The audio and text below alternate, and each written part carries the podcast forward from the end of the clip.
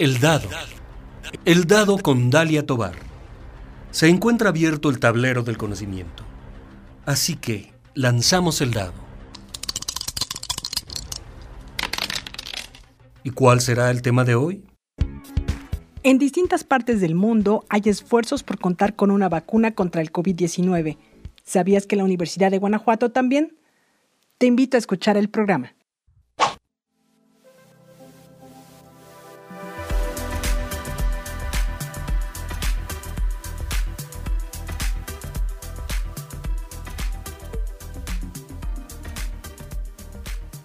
Más de 30 años de investigación avalan el trabajo de la doctora María Cristina del Rincón Castro, coordinadora de la maestría y doctorado en biociencias del Departamento de Alimentos del Campus Irapuato Salamanca de la Universidad de Guanajuato. Ella, junto con un equipo multidisciplinario, desarrolla una vacuna contra el COVID-19. La profesora trabaja en el Laboratorio de Biotecnología Alimentaria y Agrícola de este campus y vio una oportunidad de participar en este llamado que en el mes de abril hizo la misma Universidad de Guanajuato para generar propuestas a fin de enfrentar la pandemia producida por el virus SARS-CoV-2. Y es que desde hace un largo tiempo ha realizado una investigación con unos virus que no son de humanos, sino virus que se reproducen en los insectos y se llaman baculovirus, los cuales son inocuos para el hombre, porque solamente son capaces de replicarse en las células de insectos, por lo que dijo eso hace que sean más seguros de, trabajar y se utilizan a nivel mundial como el sistema número uno para la producción de vacunas de origen eucariótico. En entrevista exclusiva para El Dado, la doctora del Rincón Castro platicó que entre las vacunas que se han producido en estos baculovirus se encuentra la primera contra el VIH-Sida, contra la influenza y contra el virus del papiloma humano. El trabajo de la vacuna contra COVID-19 lo realiza en colaboración con personal del Centro de Investigación y de Estudios Avanzados del Instituto Politécnico Nacional, de las unidades Zacatenco e Irapuato. Y precisamente a este último, la Universidad de California en San Diego les envió el gen que codifica para una de las proteínas más importantes del nuevo coronavirus. Y cuando llegó al laboratorio de la Universidad de Guanajuato, pasaron ese gen al sistema de baculovirus.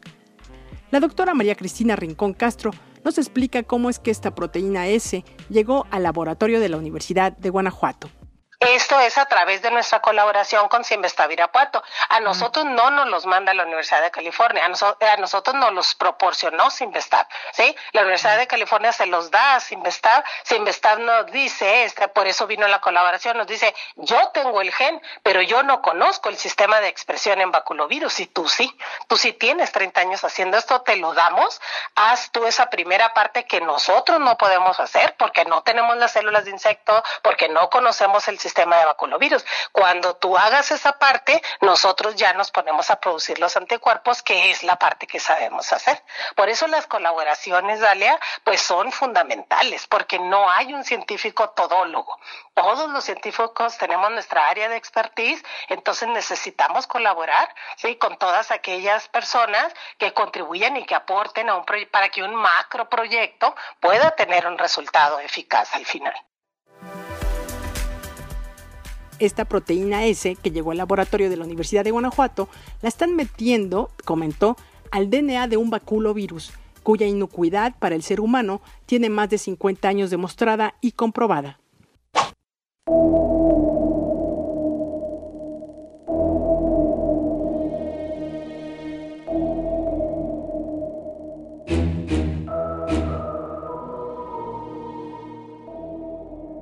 Esta responsabilidad, destacó, se realiza a marchas forzadas en la búsqueda de resultados. Sin embargo, en el proceso de una vacuna hay etapas que no se pueden saltar, pues una vacuna mal elaborada puede resultar más peligrosa que el propio virus.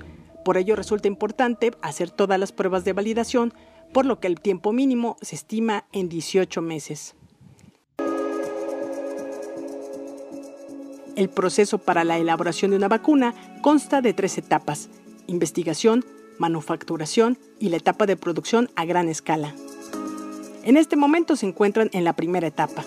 Es la doctora María Cristina del Rincón Castro, coordinadora de la maestría y doctorado en biociencias del Departamento de Alimentos del campus Irapuato Salamanca, quien nos explica. Nosotros apenas estamos en la primera etapa y la primera etapa va a terminar cuando podamos producir anticuerpos eh, utilizando esta proteína recombinante del SARS-CoV-2 en las células de insecto para poder entonces hacer la producción de los anticuerpos. Los anticuerpos no solamente se es producirlos y ya, hay que probar si funcionan. Le explico por qué. Ah, una cosa que se está observando ahorita con el SARS-CoV-2 es que es un virus poco antigénico. ¿Qué significa? Que incluso la gente que se está infectando no está produciendo anticuerpos en suficiente cantidad y algunos, los que los producen, duran poco tiempo en el organismo. Esto se eh, indica que hay poca memoria inmunológica ¿sí? en los organismos infectados para poderse defender en el futuro del SARS-CoV-2. Entonces esto es delicado porque que la gente cree que si se enferma una vez, ya no se va a poder volver a enfermar y no es así desafortunadamente por esa poca memoria. Entonces, cuando uno produce una vacuna, tiene que estar segura que ahora estos anticuerpos sí tengan suficiente antigenicidad para hacer que un organismo reaccione y puedan formarse los anticuerpos alternativos, ¿no? Entonces, este, esa etapa de investigación por eso es tan crítica.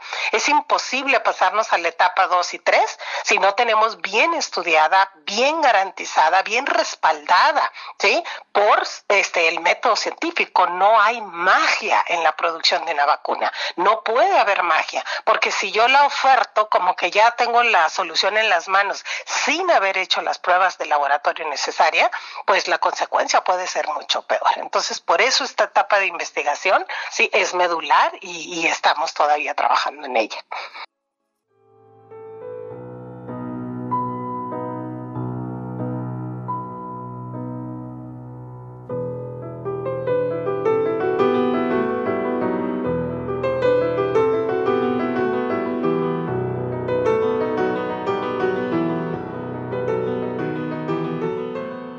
En el mundo, al inicio de la pandemia, la producción de vacunas inició con alrededor de 118 proyectos. Cada uno con sus asegúnes, ¿no? Porque eh, cuando usted inicia una investigación, Depende de la institución, depende de los investigadores y depende del apoyo económico que esa investigación reciba. La producción de una vacuna en todas sus etapas cuesta billones de dólares. O sea, sí quiero puntualizar esto porque no es un proceso económico. Entonces, las vacunas que van en la punta de lanza, ¿sí? Que es la vacuna de la Universidad de Oxford en asociación con AstraZeneca, una ah, farmacéutica muy, muy poderosa económicamente hablando, y la vacuna de la empresa La Moderna en Estados Unidos, que es a la que el presidente Trump hace alusión, que puede estar en noviembre. Yo pienso que no va a estar en noviembre, este, con todo respeto, porque una vacuna exageradamente rápido, exageradamente así, trabajando mañana, tarde y noche las 24 horas, podría estar lista en 18 meses, si es que se siguen los procesos que se deben de seguir. Antes sería, híjola, la verdad que un volado, ¿no? Entonces yo pienso que la vacuna estará en marzo, en marzo del año que entra.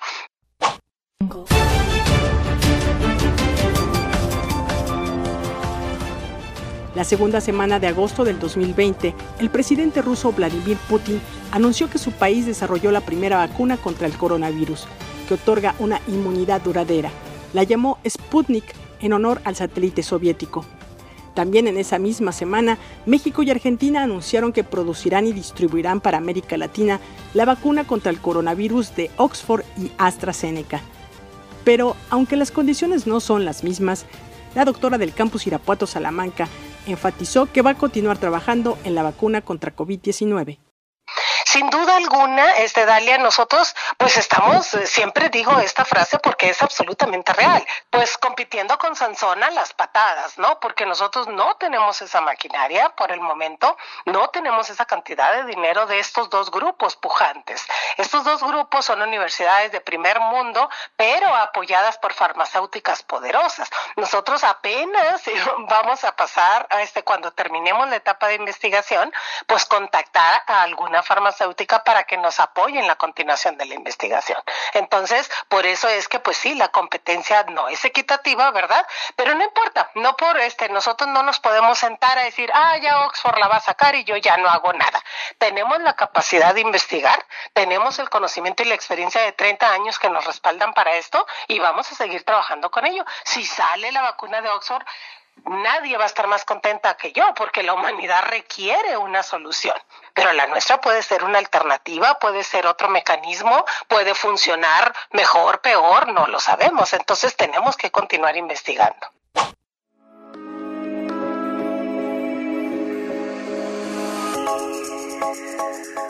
El equipo de trabajo. Nosotros estamos trabajando en mi laboratorio, en un estudiante de doctorado, Jonathan Rangel, su servidora, y en Simvestab Irapuato, el doctor Jorge Ibarra, que fue quien nos proporcionó las cepas, y vamos a colaborar con otros dos inmunólogos de Simvestab Zacatenco, que son quienes nos van a apoyar en la parte de producción de anticuerpos. Entonces somos cuatro investigadores y un estudiante de doctorado por el momento. Entonces, eh, como se imaginarán, nos es difícil competir con un grupo tan reducido, con gentes que son grupos de 50 personas de investigación pues en Oxford y en Estados Unidos y en otros lugares, ¿no?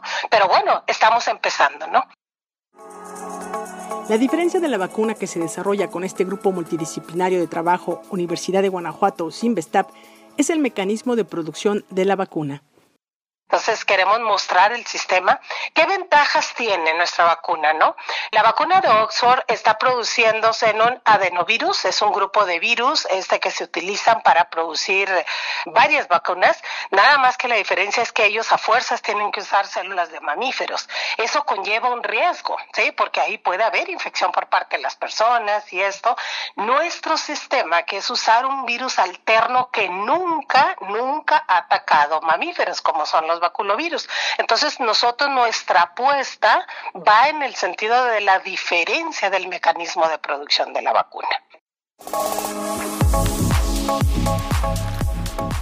Han surgido diferentes opiniones con respecto a esta vacuna que se trabaja en la Universidad de Guanajuato, pero años de investigación respaldan este trabajo por eso es que continuamos trabajando. Algunas gentes dicen, y, he de decirlo con todas sus palabras, hasta se burlan pues de uno, sí, cómo no, si Estados Unidos no la ha sacado, si Europa no la ha sacado, sí, si los chinos no la han sacado, seguramente la va a sacar, la vas a sacar tú ahí. Bueno, tengo todo el derecho del mundo porque soy tan científica como los de Oxford, como los eh, eh, chinos y como cualquier otro, este, para poder este, tener la opción de competir, cómo no. Entonces seguimos trabajando en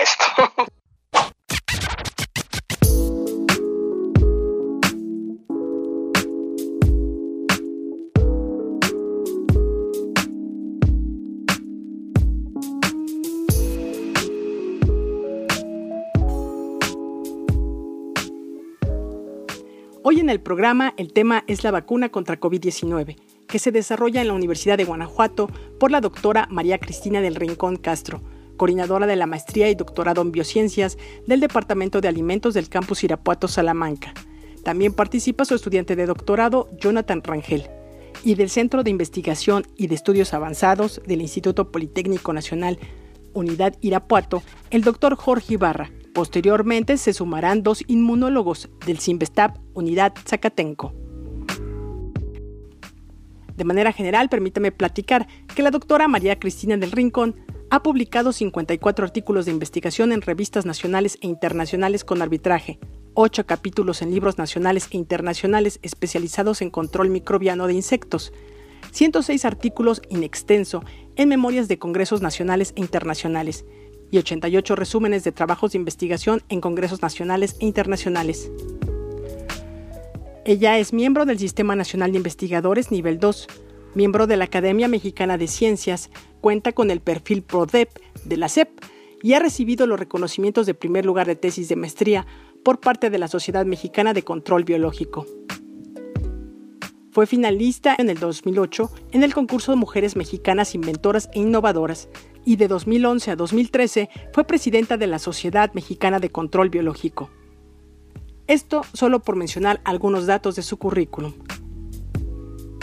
Y precisamente a ella le hemos escuchado a la doctora Rincón en este programa, quien, entre otras cosas, ha mencionado que la diferencia de la vacuna que se desarrolla con este grupo multidisciplinario de trabajo Universidad de Guanajuato, Simvestap, es el mecanismo de producción.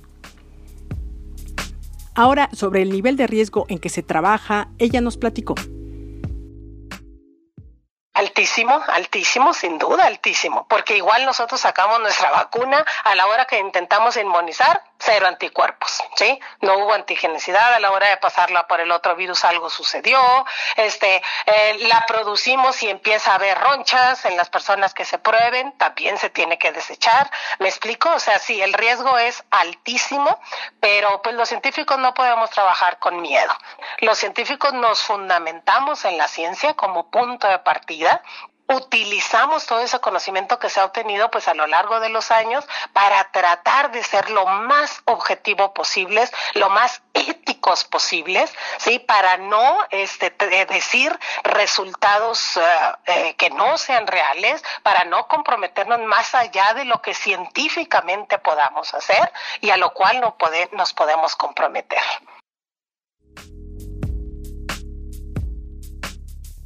Con medidas adecuadas por la contingencia sanitaria, pero se trabaja en el Laboratorio de Biotecnología Alimentaria y Agrícola del campus Irapuato Salamanca de la Universidad de Guanajuato, donde tienen que asistir diario.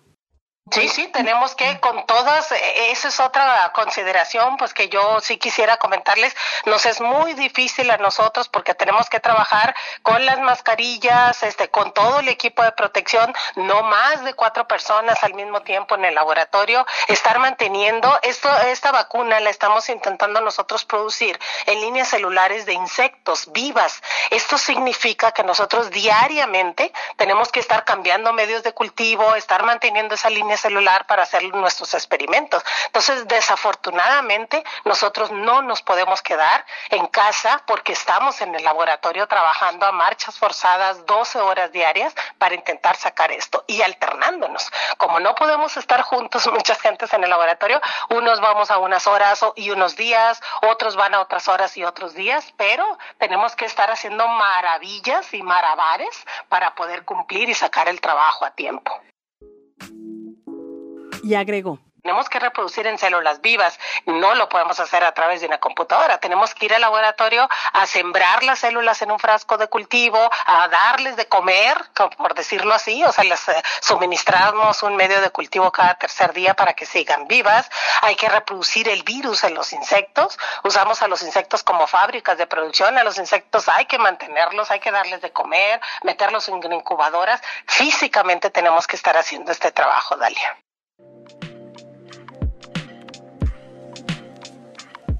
En el laboratorio no se requiere un equipo físico especial porque no se trabaja con el SARS-CoV-2 completo. Para ello se requeriría un laboratorio certificado. Así que la doctora del Rincón Castro reiteró cómo están trabajando nosotros no estamos trabajando con el SARS-CoV-2 infectivo, con el SARS-CoV-2 completo. No podríamos. Nosotros necesitaríamos un laboratorio eh, certificado para poder hacer eso. No. Nosotros por eso trabajamos con una sola proteína, con una partecita del virus y lo metemos a estos otros vaculovirus alternativos, los cuales son inocuos para el ser humano. Entonces nosotros no necesitamos equipo físico especial si nos cuidamos usamos bata, usamos cubrebocas, usamos eh, estas caretas de plástico y guantes todo el tiempo para estar en el laboratorio, no tanto por la peligrosidad de con lo que estamos trabajando, sino para evitar infectarnos con el SARS-CoV-2 que anda en el ambiente, básicamente.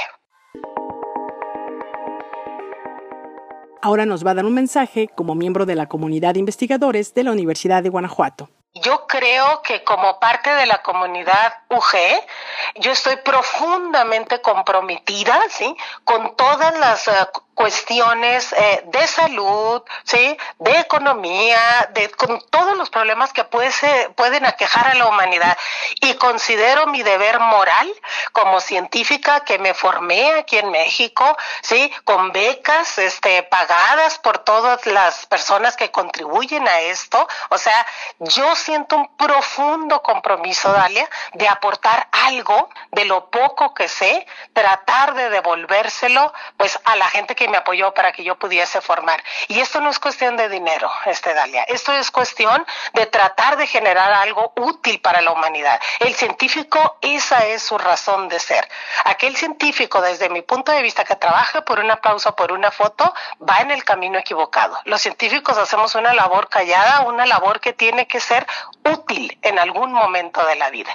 Entonces, estoy trabajando, yo sí le quiero comentar a toda nuestra audiencia que no escatimaré yo esfuerzo en continuar trabajando bajo mis posibilidades, con mis recursos, ¿sí? con el equipo que nos está apoyando para tratar de ver si podemos en un corto plazo poder pues sacar una vacuna alternativa. Si nos gana Oxford, pues adelante, nos vacunamos con la de Oxford y luego probamos la nuestra. No hay problema.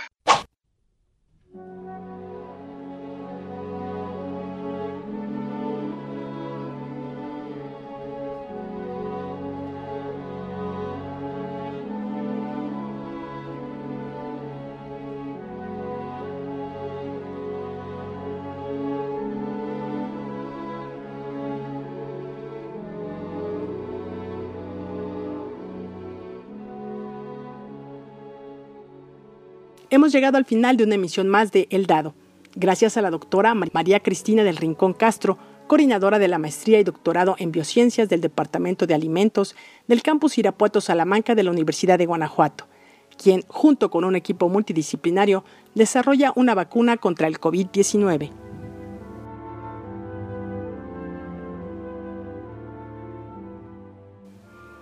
¿Deseas externar tu opinión sobre este u otros programas? Puedes hacerlo, solo escribe un correo a eldadoradio.com.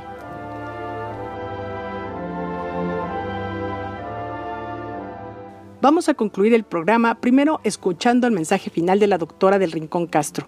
Después les presentaré su gusto musical. Se trata de la aria Nessun Dorma, que canta el príncipe Calaf en Turandot, una ópera del compositor italiano considerado entre los más grandes de fines del siglo XIX y principios del XX, Giacomo Puccini.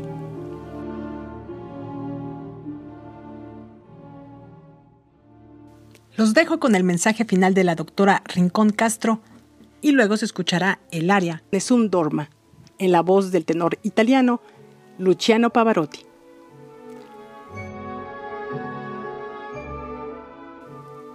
Voy a cerrar el tablero nos escuchamos en la próxima emisión.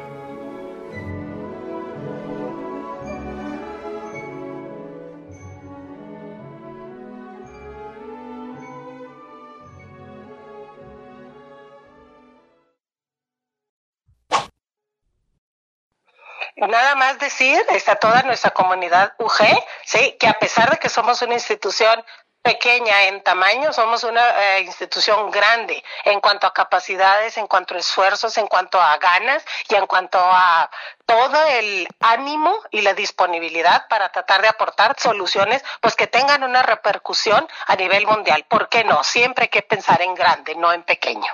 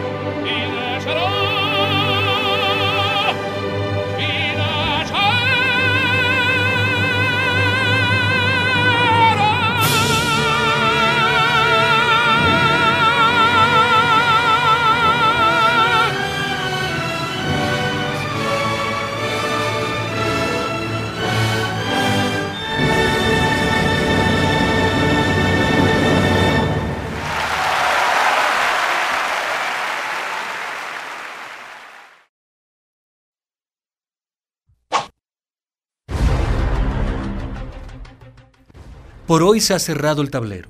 Los esperamos en la próxima emisión de El Dado, una producción de Dalia Tobar para Radio Universidad de Guanajuato.